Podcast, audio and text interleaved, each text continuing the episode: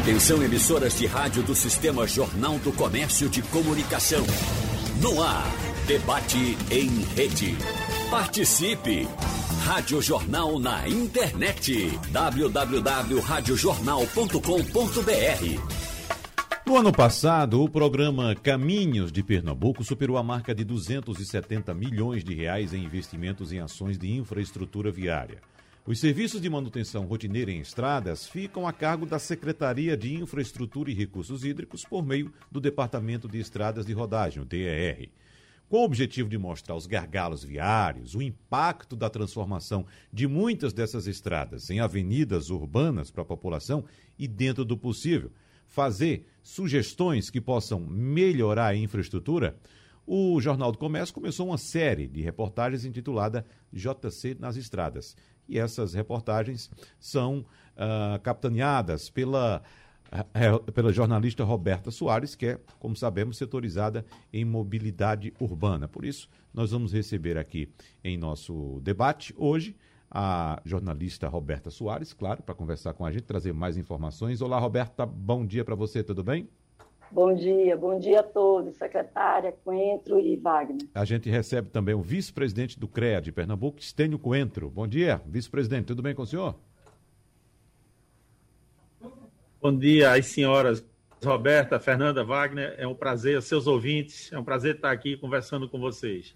E a secretária de Infraestrutura, Fernanda Batista. Olá, secretária, tudo bem com a senhora? Olá, tudo bem? Uma satisfação estar aqui com todos vocês, né? Cumprimentar a Roberta. A gente termina discutindo muito, né, Roberta, sobre esse tema tão importante para toda a sociedade. E cumprimentar também nosso vice-presidente do CREA, Estênio Coentro, né, com toda a sua experiência, também vem contribuindo bastante no tema aqui no Estado. Então, é uma satisfação estar com vocês. Muito bem. Muito obrigado, então, pela presença de todos. Vamos começando por você, Roberta. Eu queria que você explicasse para o nosso ouvinte e leitor também do Jornal do Comércio, e, claro, para os nossos convidados, qual o objetivo e o que é que já tem sido levantado na série que você está comandando. Então, a ideia é exatamente mostrar essas mudanças, porque qual é a grande realidade, Fernanda e Estênio Coentro vão concordar comigo, é que, na verdade, nossas rodovias na região metropolitana, principalmente, acho que Agreste, Sertão, tem uma outra característica, viraram vias urbanas. Né? É a rua de casa. Então, isso tem um impacto muito grande. A, a questão da segurança viária, ela precisa ser ainda mais evidenciada quando a rodovia, a estrada, vira a rua da frente de casa. Então, a ideia foi mostrar isso. Começamos com Estrada da Muribeca, depois passamos para a estrada da Curcurana, que não é sob a jurisdição de, de Fernanda, porque já é uma via da Prefeitura de Jaboatão. E vamos seguir aí tentando mostrar algumas, né? Não vamos conseguir, talvez não consigamos todas, porque são muitas, uhum. mas mostrando essas características, as dificuldades, e aí tendo um olhar, Wagner, mais amplo. Eu queria só destacar isso aqui. Estrada não é só pavimento, estrada é vida, estrada é a vida das pessoas. A gente tem todo um contexto urbanístico que precisa ser cuidado. Então, é, Fernanda há de concordar comigo, a questão da mobilidade ativa, isso precisa ser muito cuidado ainda. E a gente, hoje, o que eu diria de mais gritante nessa, nesse início de apuração é exatamente isso. O pedestre, o ciclista, o humano está ali, no meio do tráfego pesado de veículos, e parece que o poder público ainda não consegue enxergá-lo. Né? São muitas dificuldades, a gente vai falar um pouco disso. E aí tivemos o respaldo de trazer o CREA exatamente para no, no, no, nos dar essa bagagem. Uhum. Né? Eles vão, estão indo com a gente, acompanhando, exatamente para olhar e ver o que a gente não consegue ver e o olhar técnico, que quem entende são eles. É Bem, isso, Wagner. Você toca em pontos importantes a respeito da, da, da, importância das estradas, Roberto. A gente sempre debateu estrada aqui como sendo um eixo fundamental para o desenvolvimento econômico, e não deixa de ser, mas eu vou acrescentar mais um ponto, Roberta. Eu que sou do interior e que vivo essa, essa realidade de estrada desde quando nasci, estrada também é saúde, porque todos nós sabemos da quanti... não sabemos o quantitativo. Talvez você saiba, Roberta, talvez a secretária possa nos, nos informar. Mas existe um determinado número de pessoas que saem do interior todos os dias para buscar tratamento médico aqui no Recife. Mas vamos trazer também a opinião do vice-presidente do CREA, Estênio Coentro. Inicialmente, doutor Estênio, em relação à situação das estradas de Pernambuco, o que é que o senhor pode dizer de uma forma geral? Essa matéria, Wagner, obrigado pela oportunidade. Essa matéria, a Roberta vem, vem trazendo ela com muita competência.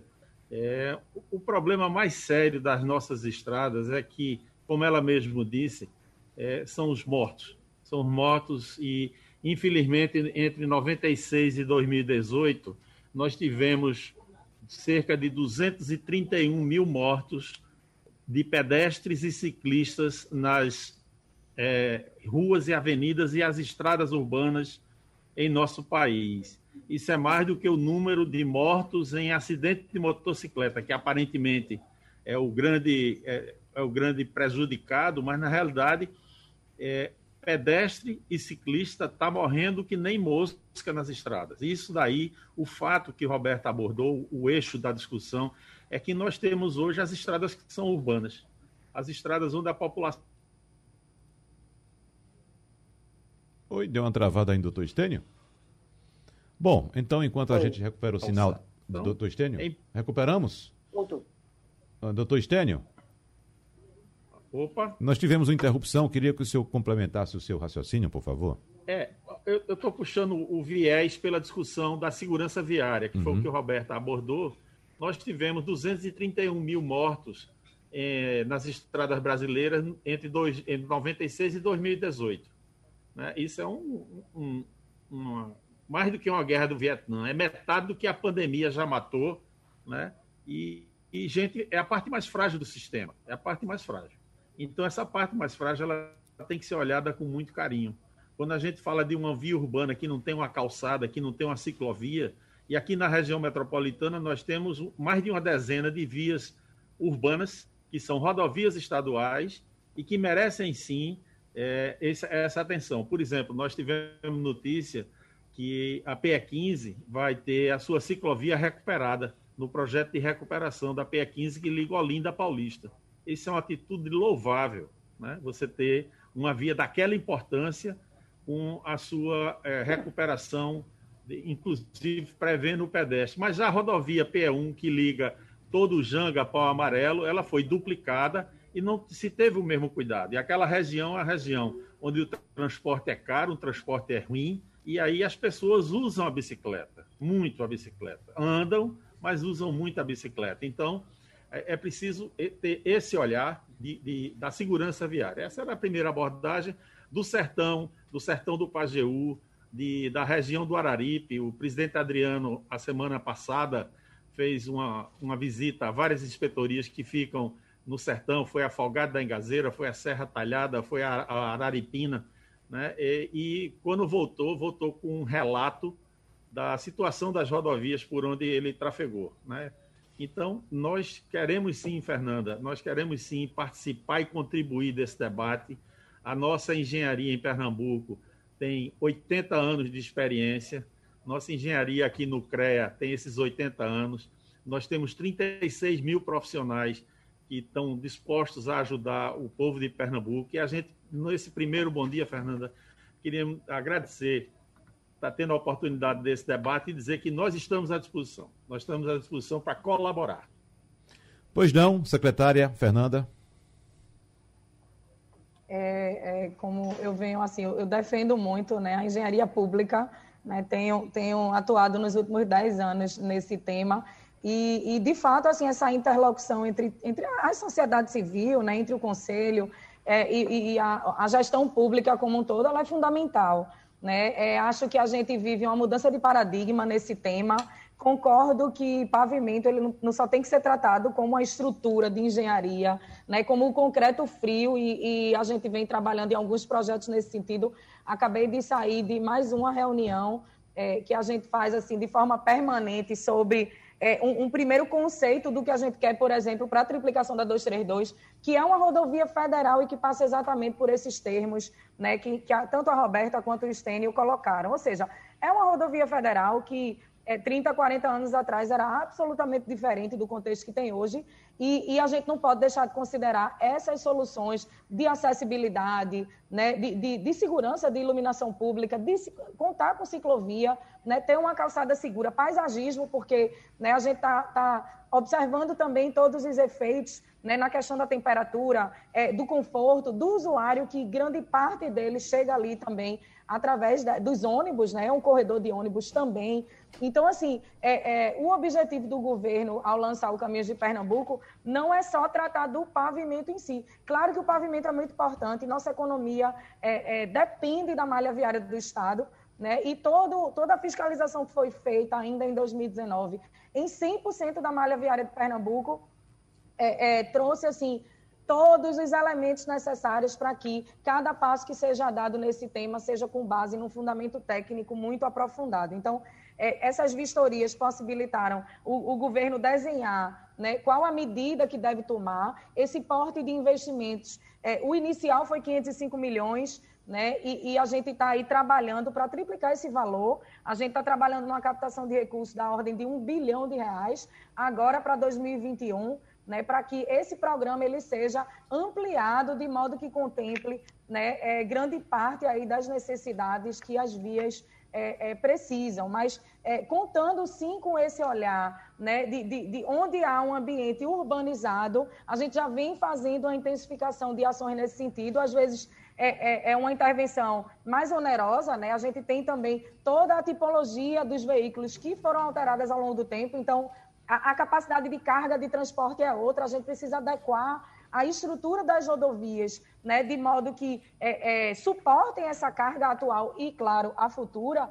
É, mas, além disso, nesses ambientes onde tem aí um impacto urbano, a gente considerar soluções que minimizem, é, claro, o, o, os riscos. Né? Então, assim, é, um acidente numa rodovia, ela não depende tão somente da condução viária, mas, obviamente, há um fator de grande importância né, nessa minimização de, de riscos né, e, e, nessa questão, claro, da segurança e do conforto. Então, é, esse programa, ele parte de uma necessidade de uma elaboração de projetos num formato absolutamente diferente do que não só Pernambuco, mas o país inteiro foi habituado a fazer, né, e a gente vem trazendo longos debates é, para justamente trazer essa solução que vá além da engenharia fria, né, que traga soluções de segurança e, e, claro, pensar como que o fluxo né, de pedestre, de ciclista e, e dos veículos contribuam também para o desenvolvimento é, econômico e social de cada região. É, é, bem, de início eu digo que a gente está é, tratando aí todo mundo na mesma língua e com o mesmo propósito,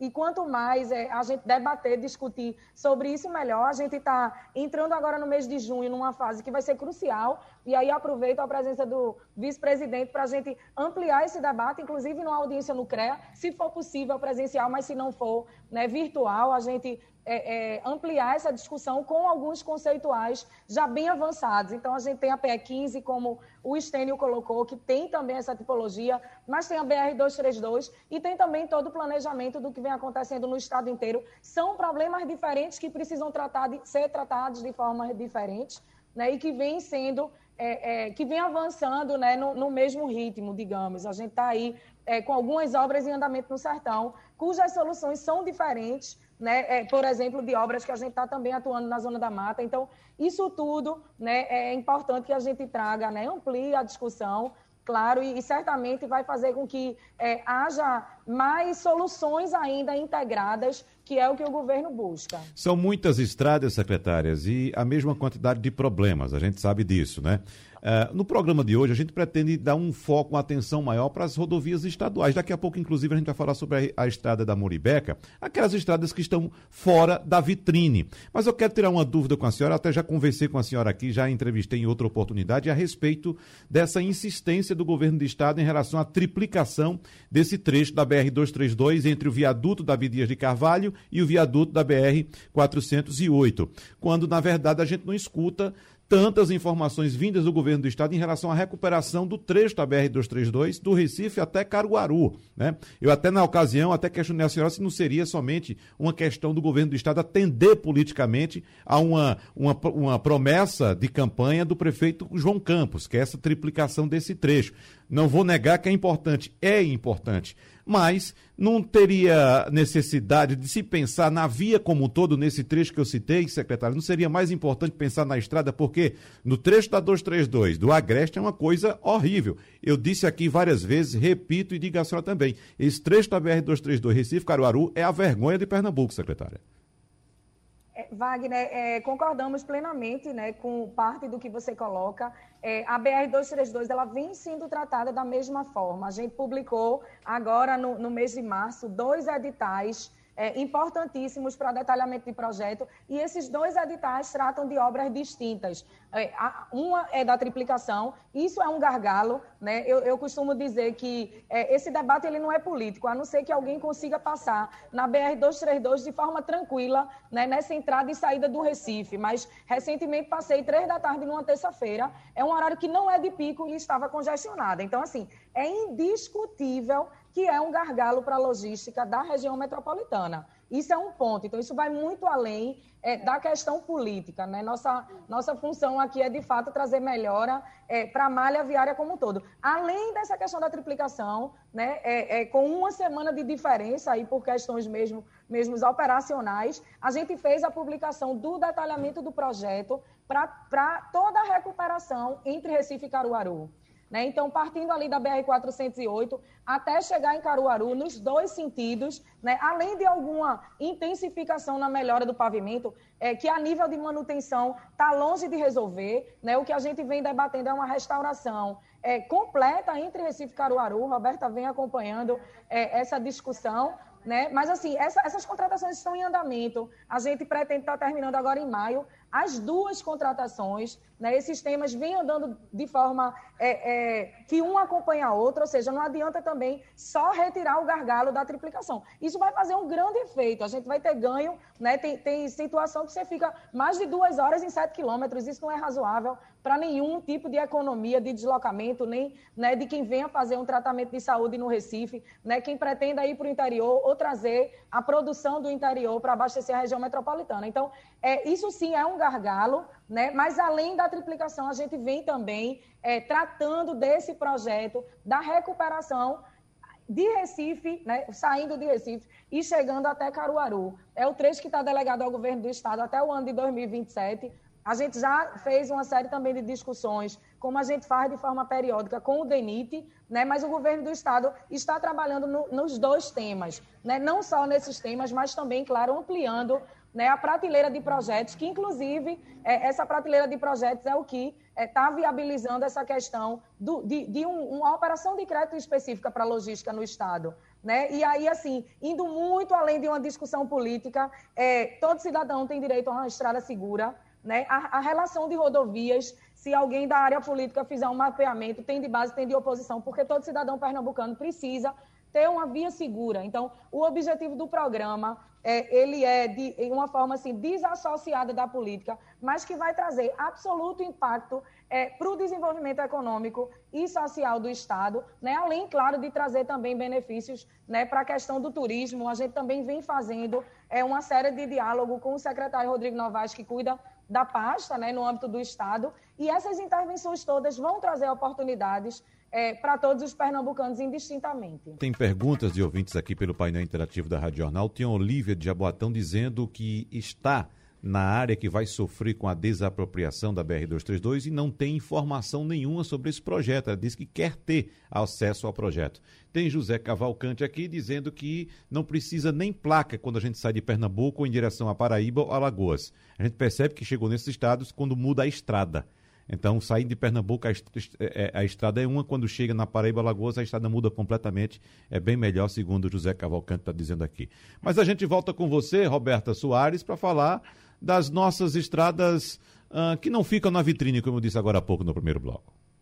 Então, eu queria, já que a gente saiu para as da vitrine, eu queria aproveitar, que era uma, uma, uma pergunta que eu queria fazer, era trazer a BR-101, o contorno urbano da BR-101, para discussão, que é algo que tem preocupado muito as pessoas que agora está tudo bem, né, dentro do possível, porque a rodovia passou pela restauração, ainda está, mas a gente sabe que é uma, um, é uma obra que teve, já tem duas fases aí de uma investigação da Polícia Federal, tem acho que três alertas do, do Tribunal de Contas. Eu queria que a secretária falasse para a população.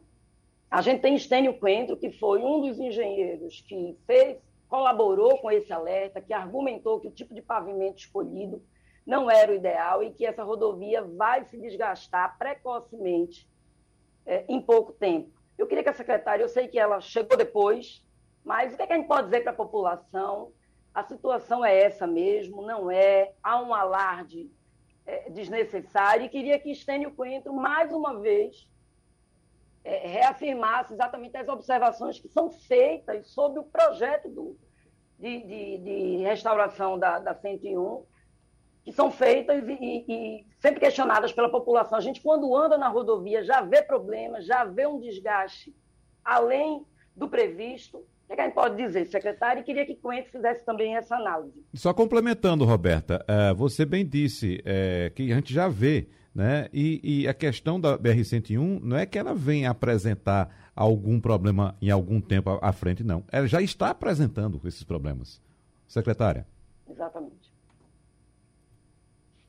É, a respeito do, do convênio, né, que, que é voltado para a reestruturação, na verdade é para o aumento de capacidade da BR-101, é, eu queria assim, fazer dois comentários diferentemente. Né? Um, a respeito da, dos alertas de responsabilização, das indicações que o Tribunal de Contas fez é, em 2019. Né, a, a primeira medida foi, pega o relatório de 2018 é, é, e segue, ou justifica o que tiver justificativa, e para o que não tiver, fazer o reparo nas obras. Então, isso tudo foi feito ainda em 19 um pedacinho de 20 antes da pandemia, sob o acompanhamento de, dos auditores do Tribunal de Contas. Então, é, é, esse é um trabalho que, é, como gestora pública, quanto, quanto mais simultâneo tiver acompanhamento de órgão de controle com execução de contrato, isso é, isso é muito bom.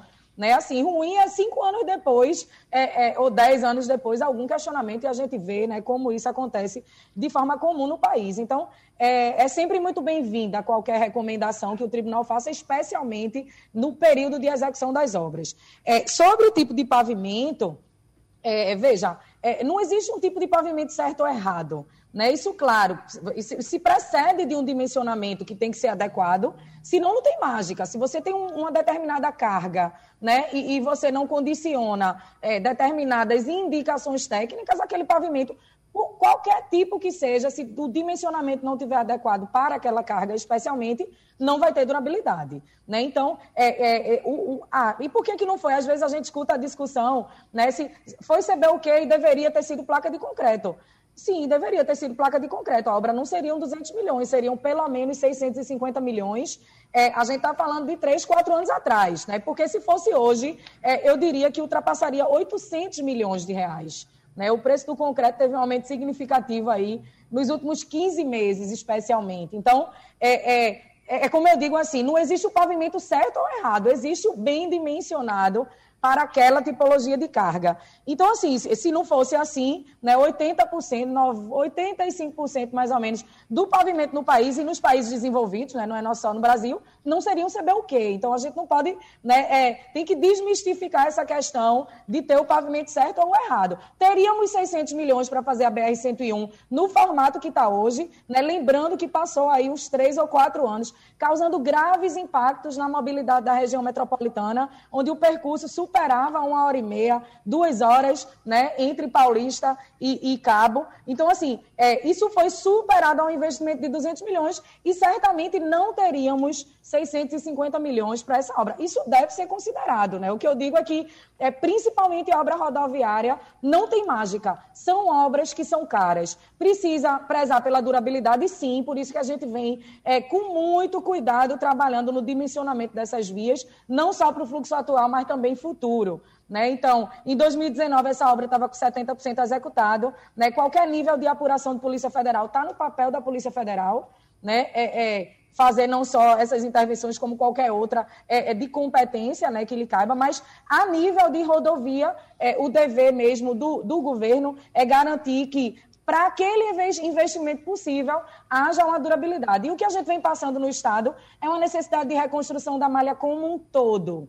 Né? A malha, como um todo, foi implantada entre as décadas de 70 e 80. A gente também vem discutindo isso com as universidades, aí na pessoa do professor Maurício Pina, é, que, que vem fazendo trabalho também muito significativo junto ao governo, é, de, de pensar também como adequar essa malha à carga. Né? Assim, a sobrecarga viária é uma coisa que é muito dura, mas pelo tempo de degradação da malha viária do Estado, né, a gente chega, assim, é, num ponto, né, esse trabalho de reconstruir a malha, ele não é imediato. Às vezes, tem projeto aqui que a gente passou 11 meses discutindo, a obra vai durar quatro meses. Mas a gente entende que é, sim, necessária que essa discussão tenha uma duração muito maior para que a obra é, não só seja executada, né, tenha começo, meio e fim, que é outra coisa, né? Assim, importante a gente ter o planejamento ajustado a nível técnico e a nível financeiro, porque não ter todo o recurso para a obra faz com que a obra não chegue ao fim. Então, não vai ter a durabilidade se essa obra não for, não for concluída. Isso é um ciclo, né? Então, assim, esse, essa parte de planejamento, ela foi bastante aguçada. Um dia desses, a gente viu uma matéria ah, mas o Caminhos de Pernambuco foi lançado há dois anos e concluiu 80 milhões. Tem mais de 150 milhões em execução hoje.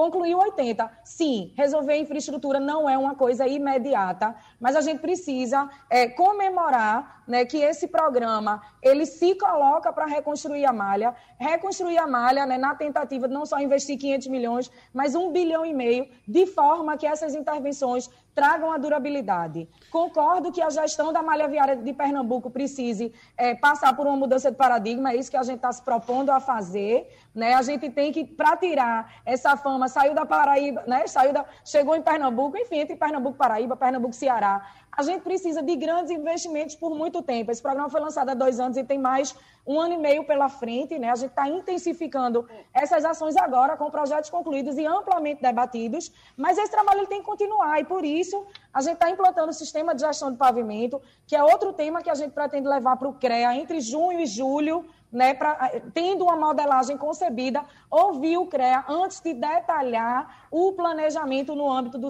do sistema de gestão de pavimento, que foi implantado na Prefeitura do Recife e está né, em início de implantação também na malha viária do Estado. Então, sistema de gestão de pavimento é, é, uma coisa que não é, assim, é inovadora a nível estadual, né? No país, alguns cinco ou seis estados já vêm se utilizando dessa mas é algo que dá um norte, né? A gente não precisa fazer a obra Ô, secretária, é, deixa eu tirar uma dúvida, Roberta. Fazer... Uma dúvida, Roberta, somente em, questão, é, em relação a essa questão de, de investimento. A secretária alega que o Estado não tem disponível de, de recursos para fazer a, a, a BR-101 como ela deveria ser feita.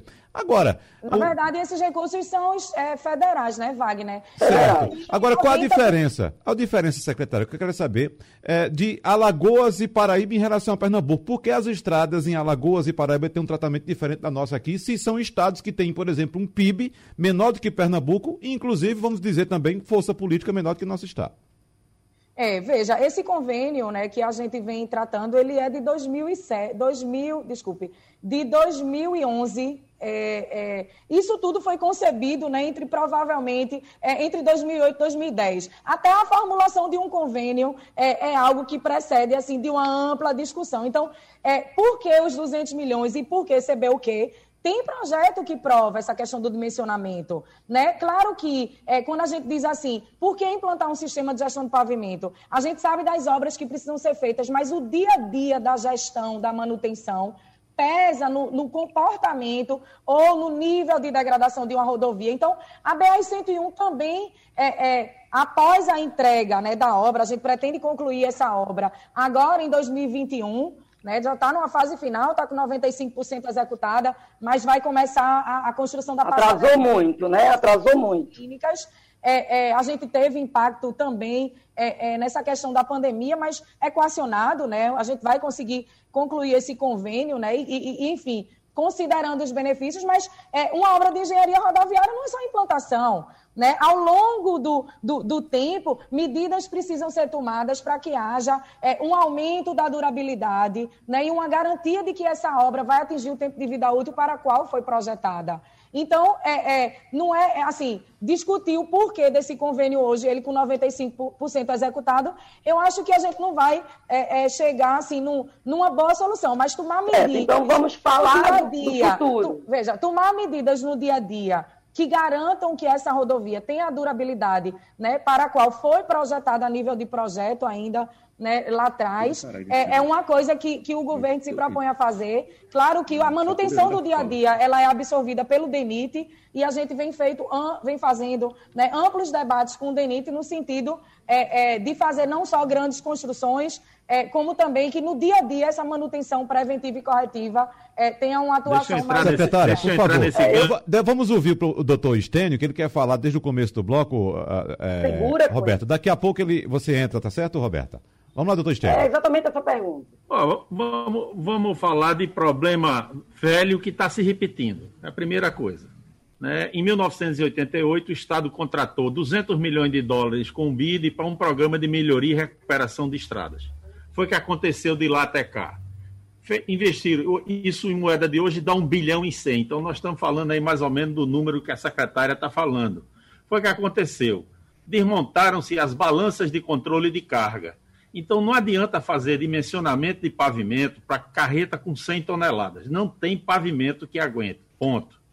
A legislação prevê que o limite de carga é de 6,1 tonelada por eixo. Essa, enquanto não mudar a legislação, todos os projetistas vão dimensionar o pavimento para essa carga. Então, enquanto isso não ocorre, aí a secretária falou uma palavra que eu adoro, que é gestão. O DER tem que ser reestruturado para fazer essa gestão. Esse órgão DER é de 1953 e ele foi sendo desmanchado ao longo desses anos e hoje faz pena. Então, ele não consegue fazer o papel dele mais importante, que é a gestão dos 5.500 quilômetros de rodovia do estado de Pernambuco. Então, tem que controlar peso? Tem. Não adianta reforçar pavimento, não adianta botar 28 centímetros de placa de concreto que não vai aguentar. A vida útil do pavimento é inversamente proporcional ao excesso de carga. Então, por que, é que a estrada da Paraíba e do, de Alagoas é melhor do que a nossa? É porque lá eles controlam carga. Por que, é que as rodovias concessionadas em São Paulo, no Paraná, estão sempre perfeitas quando você anda de carro por lá, é porque elas são controladas. Controla peso e controla mesmo. Então, a primeira sugestão que o CREA faz, é, além do convite, secretária, desculpe, está sempre convidada para debater no CREA, no dia e na hora, e o tema que a secretária quiser. Secretária, o CREA é a sua casa. Então, a primeira coisa que se faz no debate é fazer a gestão, controle de cargas, isso é essencial, funciona aqui, funciona nos Estados Unidos. E, e por que, que aqui a, a rodovia se estraga? Porque ele sabe que aqui não tem controle de carga. Então o sujeito pega uma central de logística que fica na estrada da Muribeca, que a gente viu lá, tem mais de 20, e ele bota a carga no caminhão dele, que aí entra numa outra discussão, que é o caminhoneiro, quando ele é um caminhoneiro independente, ele quanto mais carga bota, menos prejuízo ele tem, porque ele vai transportar a carga e vai receber pelo peso que ele transporta. Isso é, uma, é um negócio cruel. É feito botar ônibus, dimensionar ônibus, que Roberta gosta muito de falar desse tema, com excesso de passageiro, ônibus lotado para poder viabilizar a tarifa. Não, não é assim que funciona. Está é, tá errada essa regra aí. Então, o DR fez, na década de 80, um programa rodoviário com auxílio do BID, recuperou rodovia, começou a fazer controle de balança, eu tive a honra de participar do governo do Dr. Arraes, que fez esse, esse programa rodoviário, e de uns anos para cá, o que aconteceu com a 232? Todo mundo sabe. Além dos erros e vícios de construção, excesso de carga, isso é verdade. E a solução técnica errada em alguns trechos, onde você nota que a solução técnica não funcionou. Por que, é que a BR-101, aqui no trecho da região metropolitana, tem uma solução diferente dos outros 400 quilômetros que vão até o Rio Grande do Norte, que é pavimento rígido. É a mesma rodovia, é o mesmo tráfego que passa nela. E por que, que a solução técnica de Pernambuco foi diferente? O, o valor que a secretária fala sobre a BR-101, esses 30 quilômetros, e aí eu falo como também presidente da Associação Brasileira de Engenheiros Civis, nós fizemos essas contas. E lá atrás, cinco anos, quatro anos atrás, essa rodovia pelos preços da Prefeitura do Recife, que, que, é quem tem um programa de gestão de pavimento, como a secretária falou agora, é um bom exemplo para nós engenheiros. Era dava menos do que isso, ela dava 100 milhões. A restauração da rodovia daria 100 milhões de reais e esse documento nós entregamos ao DR, ao Tribunal de Contas e ao gabinete do governador, fazendo essas contas. Então, foi o que aconteceu, né? Aconteceu a outra coisa que a gestão não pode tolerar, é, fazer uma licitação de uma obra de 200 milhões, de 300 milhões, por pregão, ou seja, o sujeito faz um leilão, diz eu vou restaurar sua rodovia por 200 milhões e vai entregar a solução que caiba em 200 milhões, porque não tem um projeto. Então, bons projetos geram boas obras. Então, graças a Deus, a nova lei de licitações acabou com essa história desse pregão em obras de engenharia importantes. E a gente está indo para Brasília dia 17 para reforçar. A gente que eu falo é o CREA, está indo para Brasília para conversar com a bancada para dizer que na regulamentação da nova lei de licitação isso tem que ficar bem claro o que é obra de engenharia e o que é serviço comum. Serviço comum é pintar o portão lá de casa. Serviço de engenharia é pintar o casco de um navio. Então a gente tem que separar porque isso não é certo. Fazer RDCI, Roberta conhece essa expressão, é o regime diferenciado de contratação de obras, que você primeiro diz a obra que quer, o sujeito bota o preço e depois ele diz a solução que ele vai adotar. E a solução vai ter que ser aquela porque você já contratou o sujeito. Então o sujeito vai fazer o que couber naquele preço.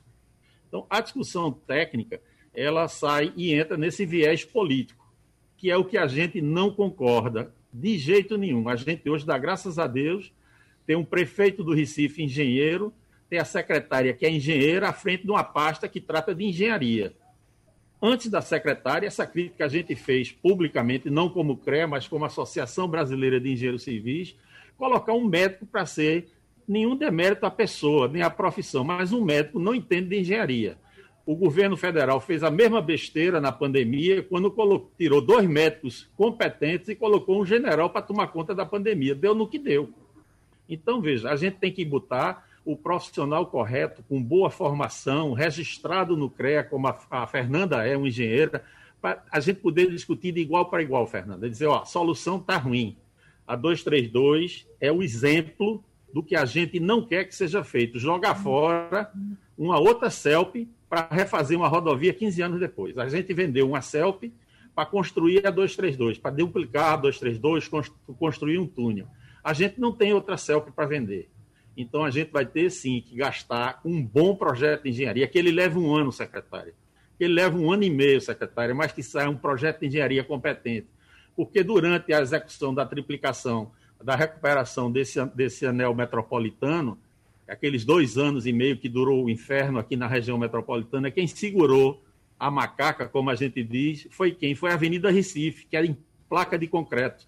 É a mesma rodovia até hoje. Você passa lá, com a gestão que a prefeitura faz, a senhora era secretária da prefeitura à época, e aí troca 50 placas por ano, troca 100 placas por ano, e a rodovia é o que dá para ser feito. A rodovia aguentou. A Avenida Recife é de 1975. E ela aguentou a malcriação né, da, da obra de restauração da BR-101. Está lá inteirinha a Avenida Recife para mostrar que a solução de pavimento rígido a gente não vai discutir. A gente não vai discutir. A gente vai discutir excesso de carga. Uhum. Falta de fiscalização de obra. Falta de fiscalização de obra é outro problema, que aí a senhora falou bem, é Tribunal de Contas mas a gestão da rodovia é o DER quem faz. Muito então, bem. Tem que ter balança, tem tecnologia para fazer isso? Tem. Então é isso, esse caminho que a gente quer discutir, secretário. Roberta Soares, agora é com você. Eu queria, pegando carona aí no que a secretária argumentou, embora seja um projeto anterior, e é o que Estênio Coentro disse, perguntar a Estênio Coentro, a gente pode dizer ao motorista hoje, ao cidadão, que a BR-101 no contorno urbano é uma via segura? Ela está segura para o motorista?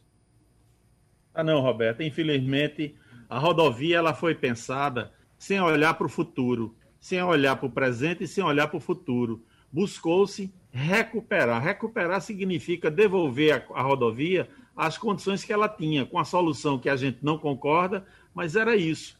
E hoje a rodovia não é segura. Nós tivemos a oportunidade de olhar a rodovia em diversos aspectos. Ali na Muribeca, por exemplo, né? a gente teve lá e eu me lembro bem da, da jornalista, da jornalista fotográfica do Jornal do Comércio, que caiu na besteira de atravessar para o canteiro central. Quase que ela não volta. Por quê? Porque ali tem duas obras projetadas, são dois viadutos que vão custar entre 60 e 80 milhões de reais. Isso está projetado há 15 anos.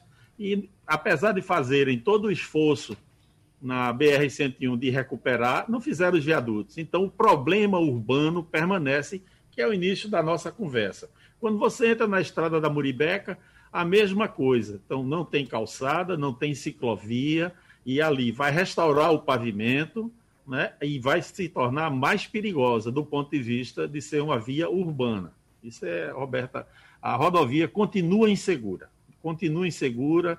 A rodovia BR-101 ela não pensou que hoje ela é uma via urbana, ela tem acessos, ela tem novas rotas, novas demandas precisaria ter construído várias alças de acesso e de saída, isso não foi feito, precisaria ter alargado em alguns pontos, um pontilhão que a gente parou lá perto de Jardim Paulista, que tem uma largura de 7 metros na descida de uma rampa de quase um quilômetro de extensão, e não passa um pedestre, não passa uma bicicleta, que aquele pontilhão é de 1978.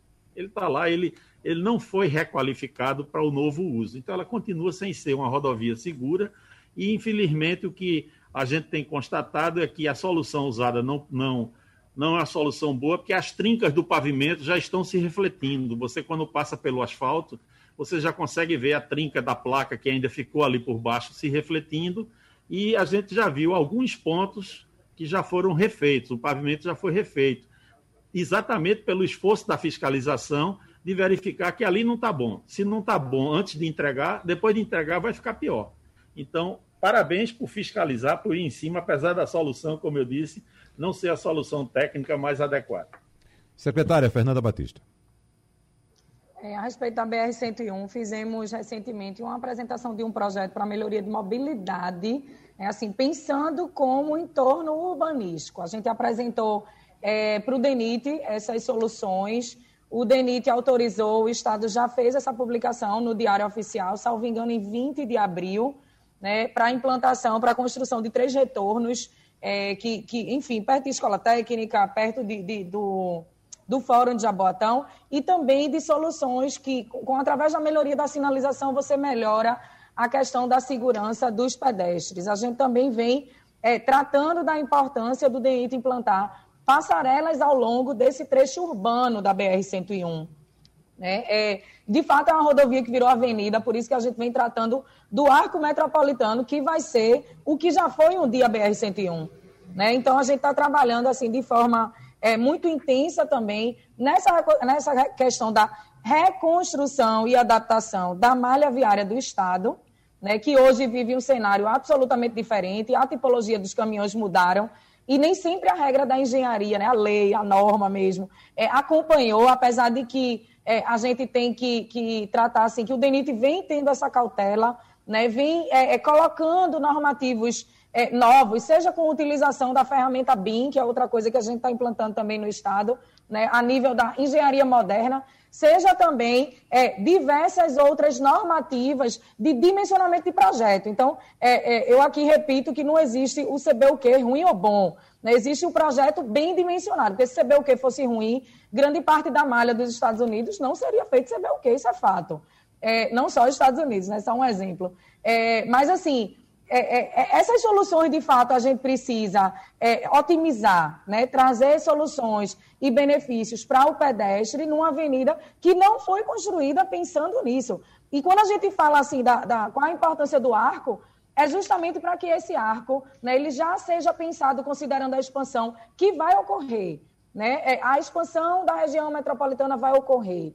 Ter ou não ter o arco é, é, é uma decisão né, de Estado junto com a sociedade. Mas, se não tiver o arco, a expansão vai acontecer do mesmo jeito, que é hoje o que a gente vê na, na BR-101, né? e a gente vem tendo uma parceria de ordem técnica muito significativa. Então, o DENIT já autorizou que o próprio Estado faça essas intervenções na BR-101 com recursos estaduais, né? e também vem é, se planejando para fazer esse complemento aí urbanístico que foi solicitado por nós né, é, do governo do Estado. Então, são muitos desafios. Né? Eu discordo que é, são velhos problemas para soluções iguais. A gente vem tratando de dimensionamento de projeto, utilizando levantamento a laser, utilizando análise mecanística. São soluções modernas que trazem resultados otimizados, que aproveitam o que tem de bom na estrutura né? e, ao mesmo tempo, sugerem uma solução técnica segura que vá garantir é, é, a durabilidade devida, mas isso é coisa que a gente faz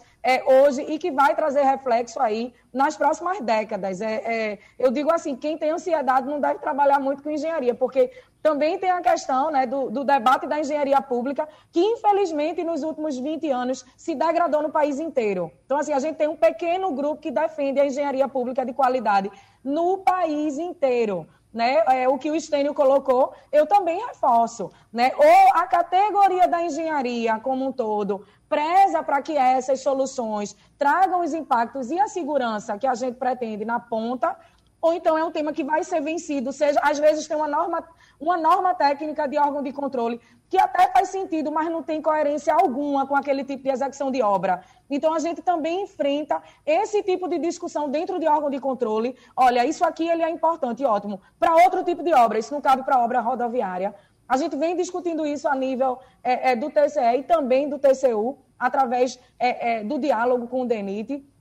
E, e, assim, é, ou a categoria defende né, o, o, que vai trazer bons resultados, ou a categoria fica numa discussão enquanto os advogados e médicos e dentistas colocam a regra da engenharia pública. Né? Assim, eu acho que é, unir os esforços nesse sentido vai trazer grandes benefícios para Pernambuco, mudar o formato é, é, do tratamento da, da, malha viária, que a gente depende tanto dela, né? É, é para a questão do crescimento do Estado. Isso vai trazer bons resultados que não são imediatos, mas que vão chegar aí no futuro breve né? E, e toda essa discussão aí que, que a Rádio Jornal está promovendo, com certeza contribui para o fortalecimento né, do que a gente faz hoje e do que a gente pretende desenvolver aí no, no, no futuro breve. Bom, são muitos problemas para pouco tempo. Você pode acompanhar a coluna Mobilidade do Jornal do Comércio, do jc.com.br. Tem a série JC nas Estradas. Vamos continuar tratando desse tema tanto no jornal quanto aqui também na Rádio Jornal. Mas nosso tempo voou e eu quero agradecer aqui a minha colega Roberta Soares, jornalista setorizada aqui do Jornal do Comércio, ao vice-presidente do CREA, Estênio Coentro, e à secretária de Infraestrutura de Pernambuco, Fernanda Batista. Sugestão ou comentário sobre o programa que você acaba de ouvir, envie para o e-mail ouvinte@radiojornal.com.br ou para o endereço Rua do Lima 250, Santo Amaro, Recife, Pernambuco.